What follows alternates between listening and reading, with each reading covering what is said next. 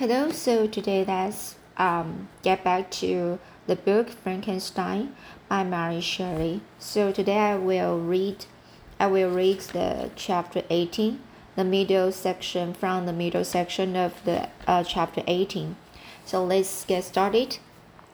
We had agreed to descend the Rhine in a boat from Strasbourg to Rotterdam, whence we might take shipping for London.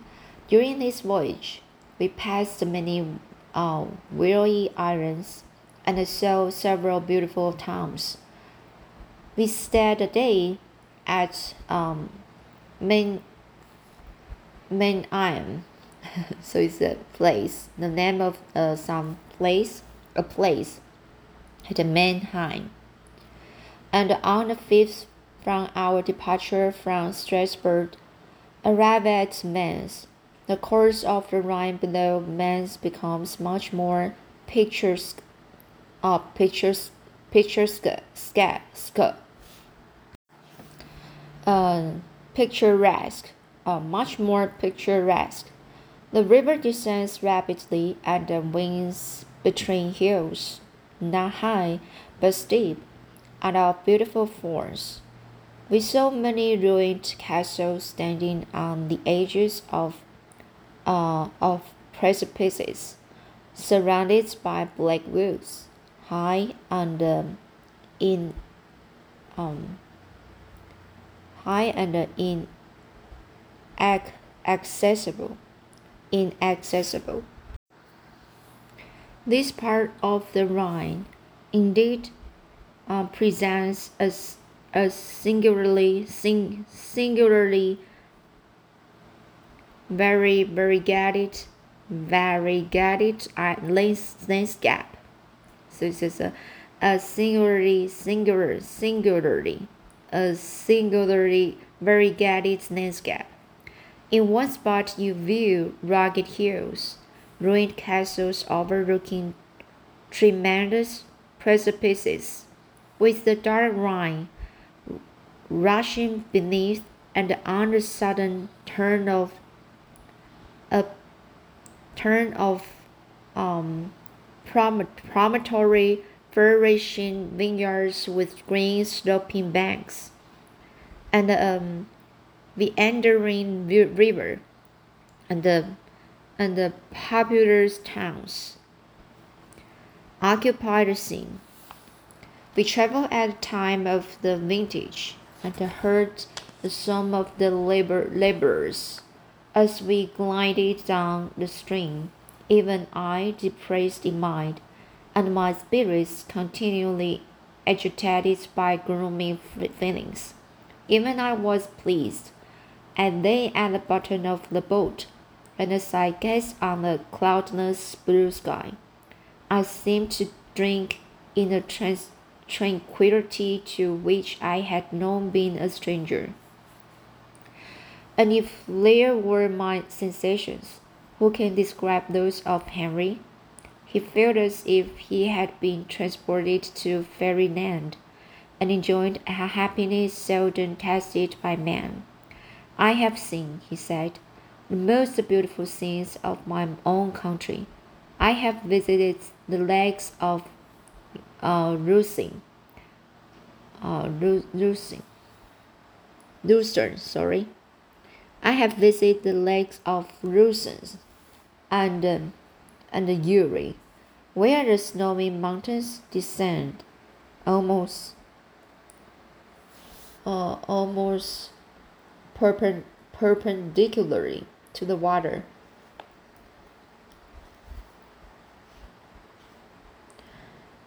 Casting black and impenetrable, impenetrable, impenetrable impenetrable trouble. Impenetrable traits which would cause a gloomy and a mournful appearance. Would it not for the most verdant islands that relieve the, the eye by, by their gay appearance. I have seen this lake agitated by a, tem- by a tempest when the wind tore up whirlwinds of water, and gave you an idea of what the waterspout must be on the great ocean. And waves dashed with fury the beds of the mountain, where the priest and his mistress were overwhelmed by an by an avalanche. Uh, so this is avalanche, avalanche. And where their dying voices are still said to be heard amid the pauses of the nightly wind. I have seen the mountains of La Villa, La, the valleys, and the Pays de Vaud. But this country, Victor, please me more than all those wonders. The mountains of Switzerland are more, more majestic and strange, but there is a charm in the banks of the divine river that I never before saw equaled. Look at that castle which overhangs you precipice, and that also on the island, almost concealed amongst them the foliage of those lovely trees, and now that group of laborers coming from among their vines. And that village half hid in the recess of the mountain. Oh, surely the spirit that in, inhabit inhabits and guards this place has a soul more in the harmony with men than those who pile the glacier or retire to the inex, in, inaccessible peaks of the mountains of our our own country. Clerval, I believe Clerval, beloved friend, even now it delights me to record your words and to dwell on the praise of which you are so so am so eminent. This is a eminent, eminent, eminent, eminently, eminently deserving. He was a being formed in the very poetry of nature. His wild and enthusiastic imagination was was uh, chastened, chastened, so it's a chastened, was chastened by the sensibility, by the sensibility of his heart. His soul overflowed with ardent affections, and his friendship was of that devoted and wondrous nature that the worldly minded teaches to live for only in the imagination. But if human sympathies, but even human sympathies were not were not sufficient to satisfy his eager mind. The scenery of external nature, which others regard only with admiration, he loved with ardor. The sounding, the sounding cataract haunted him like a patient, the tall rock, the mountain, and the deep and gloomy wood. Their colors and their forms were named to him, an appetite a feeling, and a love. They had no need of a remoter charm, by thought supplied or any interest unborrowed from the eye. So this is uh, Words, uh, Wordsworth's Tintern Abbey. It's a point, I think.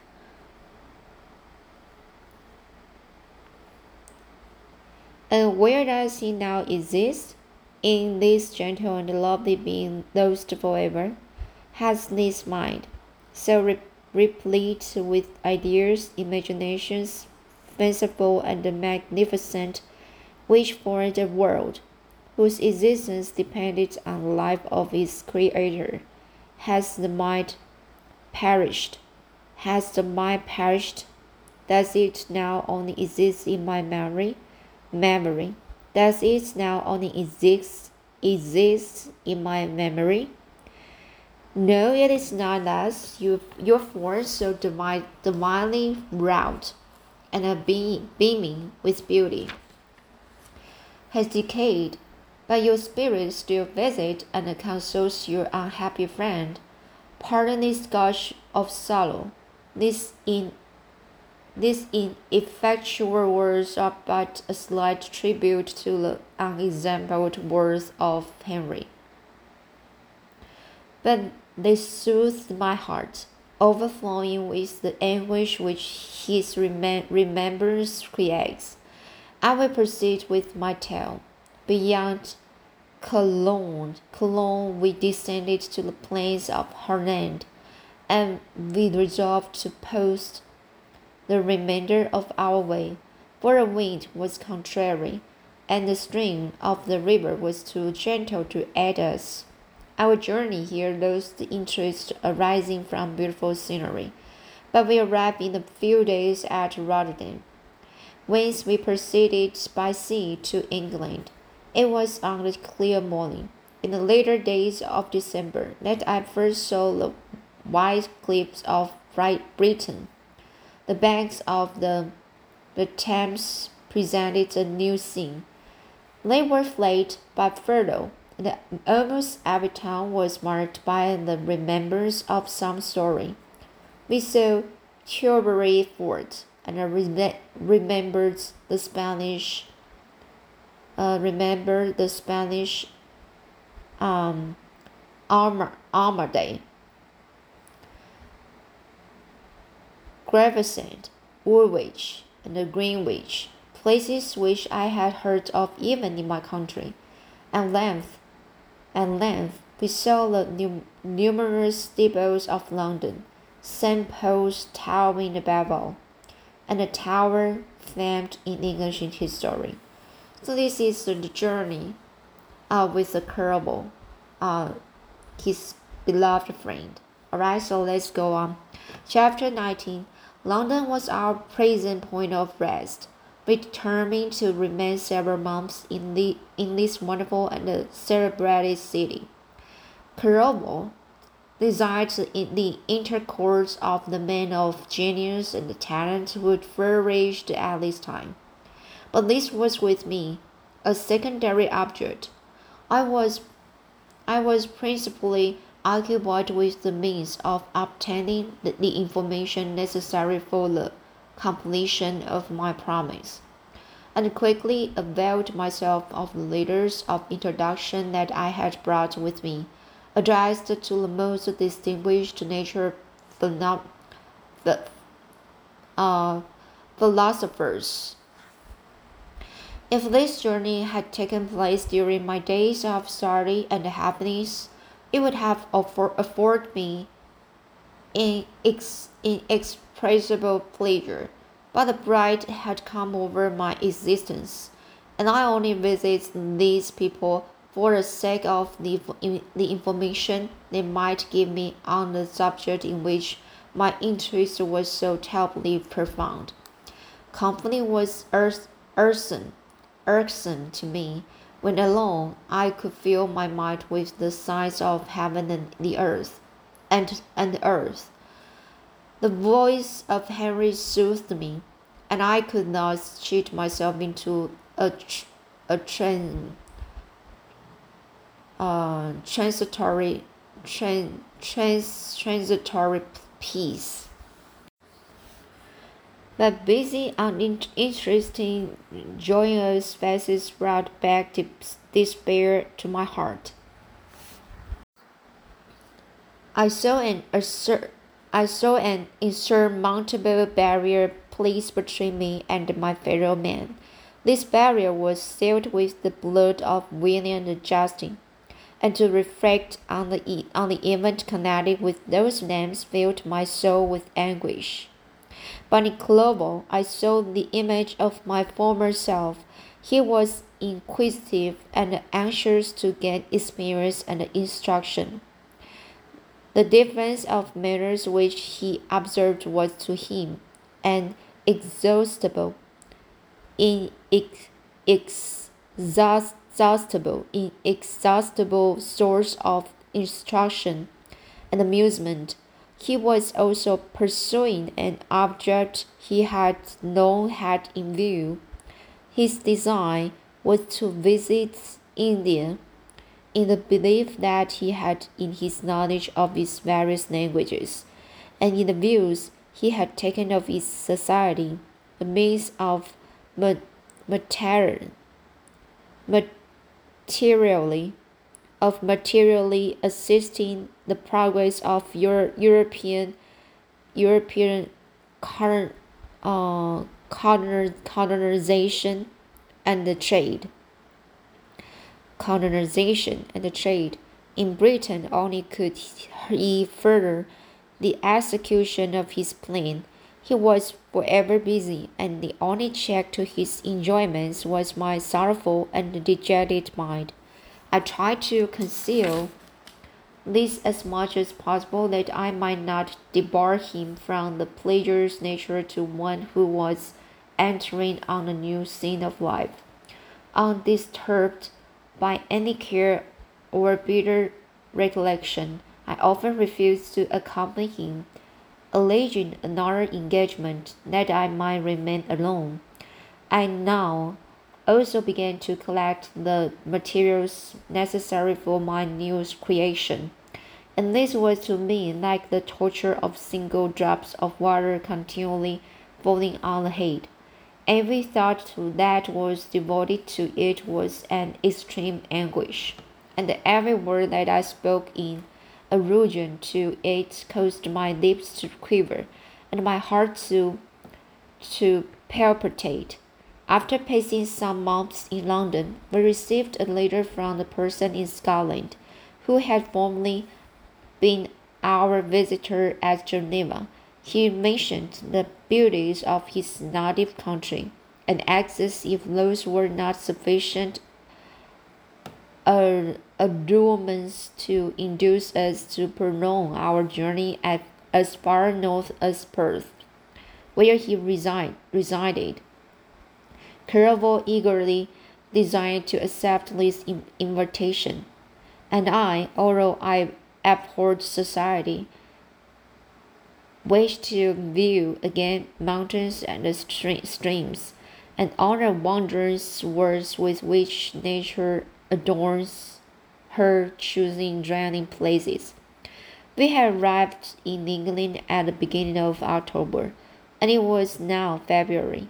We accordingly determined to commence our journey towards the north, and the, at the expiration of another month.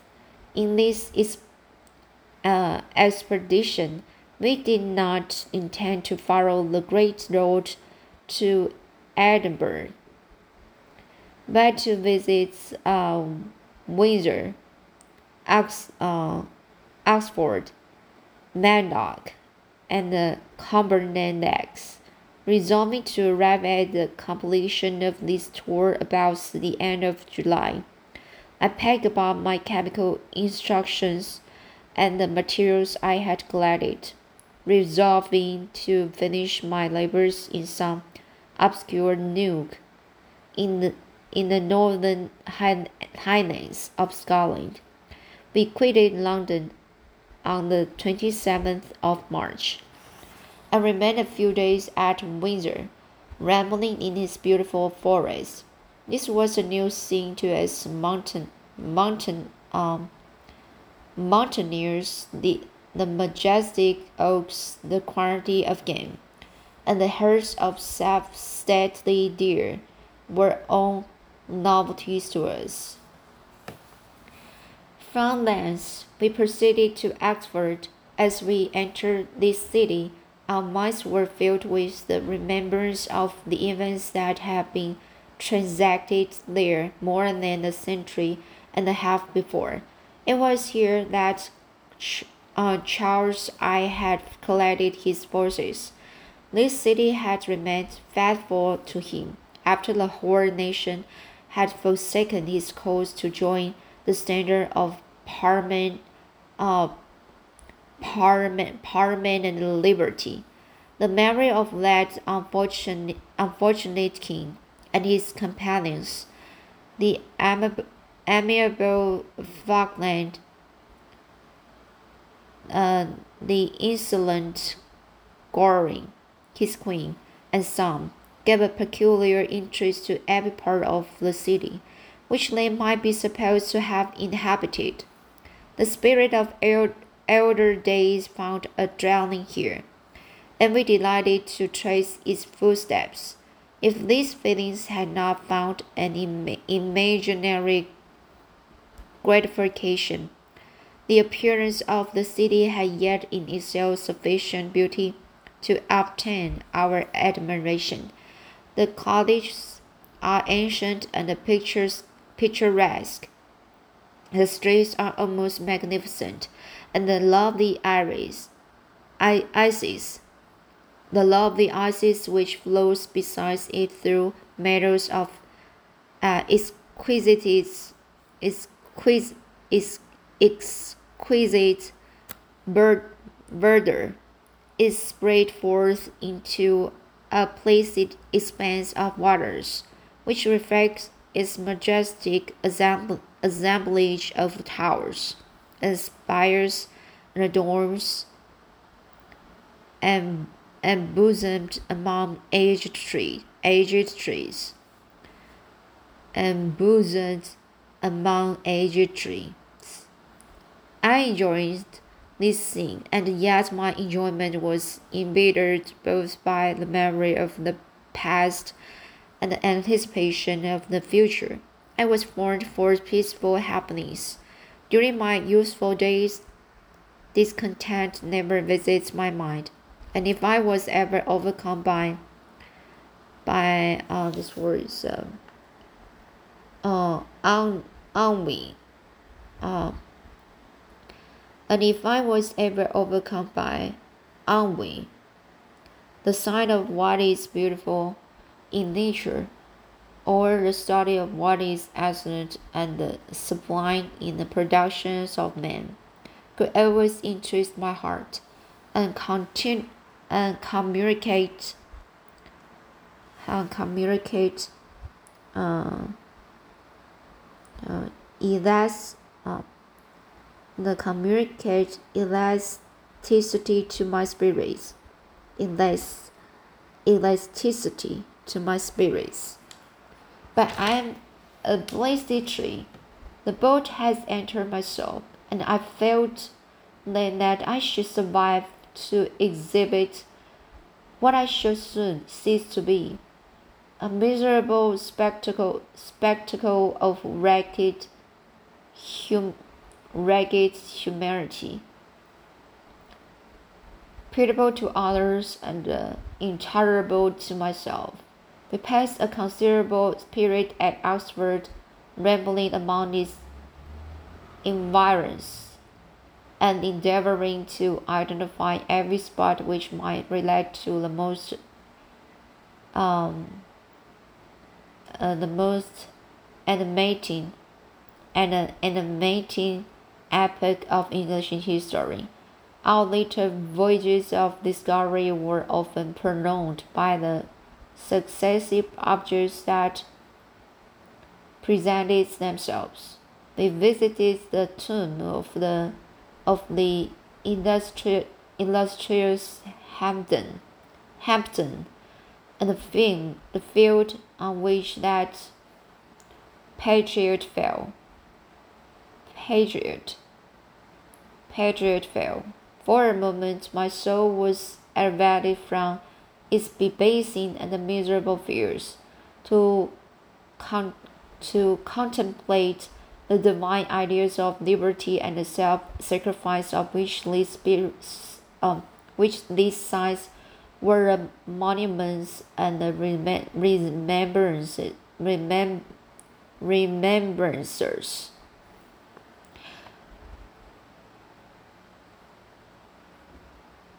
For an instant, I dared to shake off my chains and look around me with a free and the lofty spirit, spirit, but the iron had eaten into my flesh, and I sank, sank again, trembling and helpless, into my miserable self.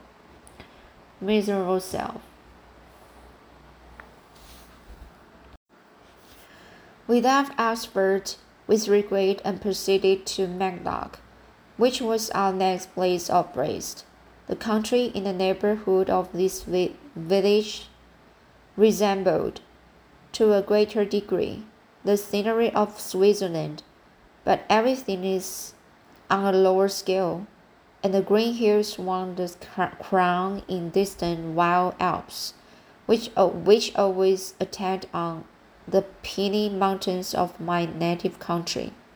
We visited, we visited the wondrous cave and the little cabinets of natural history, where the curiosities are disposed in the same manner as in the collections at Servox and the Chamonix. The later name made me tremble when pronounced by Henry, and I hastened to quit Matlock, with which that terrible scene was thus associated.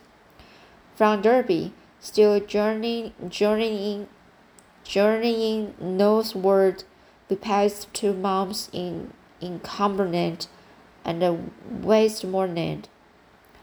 I could now almost fancy myself among the Swiss mountains. The little patches of snow which yet lingered on the northern sides of the mountains, the lakes and the dashing of the rocky streams, were all familiar and dear sights to me. Here also we met some acquaintances who almost contrived to chip me into happenings. The delight of Clerval was proportionably greater than mine. His mind expanded in the company of men of talent, and he found in his own nature greater capacities and resources than he could have imagined himself to have possessed while he associated with his inferiors. I could pass my life here, said he to me, and among these mountains I should scarce, uh, scarcely regret Switzerland and the Rhine. But I found that a traveler's life is one that includes much pain amidst its enjoyments. His feelings are forever on the stretch, and when he begins to sink into repose, he finds himself obliged to quit that on which he rests in pleasure for something new, which again engages his attention and which also he forsakes for other novelties. We had scarcely visited the various lakes of Cumberland and the Westmoreland, and conceived an affection for some of the inhabitants when the period of our appointments with our Scotch friends approached, and we left them to travel on. For my own part, I was not sorry. I had now neglected my promise for some time, and I feared the effects of the demon's disappointment. He might remain in Switzerland and wreak his uh, um, vain vengeance, vengeance on my relatives. This idea pursued me and tormented me at every moment from which I might otherwise have snatched repose and peace. I waited for my later letters with feverish impatience. If they were delayed, I was miserable and overcome by a thousand fears, and when they arrived, and I saw the superscription of Elizabeth or my father, I hardly dared to read and uh, as ascertain my fate. Sometimes I thought late the fiend follow me, and I might my ex expedite my remi, uh, remissness by murdering my companion. When these thoughts possessed me, I would not quit Henry for a moment, but followed him at his shadow, to protect him from the fancied rage of his destroyer. I felt as if I had committed some great crime. The conscience, the consciousness, the consciousness, the consciousness of which haunted me. I was guiltless, guiltless, but I had indeed done drowned down a horrible curse upon my head, as mortal as that of crime.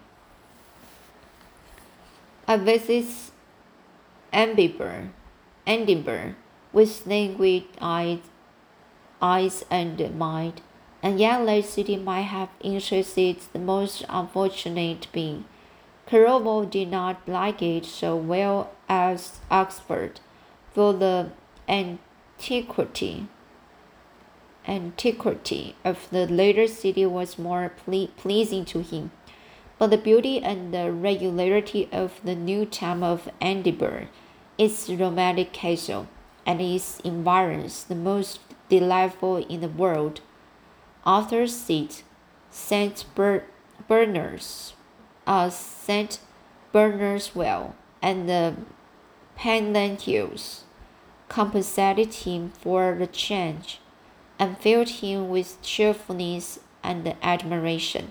But I was impatient to arrive at the at the termination of my journey. We left Edinburgh in a week, passing through Coupar, St. Andrews, and along the banks to, of the Tay, along the banks of the Tay, to Perth, to Perth, Perth, where our friend expected us but I was in no mood to laugh and talk, talk with strangers, or enter into their feelings or plans with the good humor expected from a guest. Accordingly, I told Clerval that I wished to make the tour of Scotland alone. Do you, said I, enjoying yourself and let this be our rendezvous? Ren, Randons, Randons vows. Uh, so let this be our uh, rendezvous. So this is a special word. Um, rendezvous, rendezvous, rendezvous. Oh, be our rendezvous. I may be absent a month or two but do not interfere with my emotions. I entreat you, leave me to peace and uh, solitude for a short time, and when I return, I hope it will will be our uh, will be with the lighter heart, more congenial to your own temper.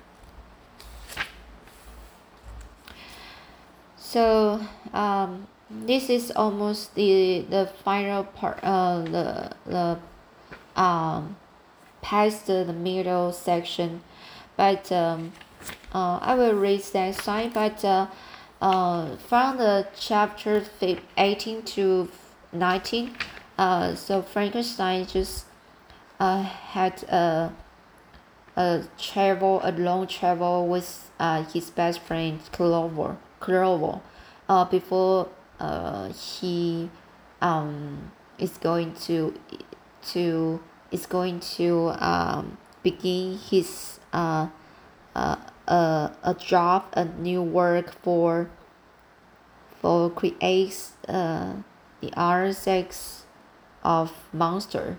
So so before like uh, he just have the that have himself to to enjoy the, the some beautiful scenery with his friends uh, Clerval, but um, it's like uh, he he just can very uh, he can't enjoy so much with his friend and uh, some are new strangers uh, some guys maybe with uh, with very uh, genius and uh, talent um, so so he just still let himself just uh, stay uh, like um, himself in the very you know the mind and the very uh, some sometimes feel lonely um,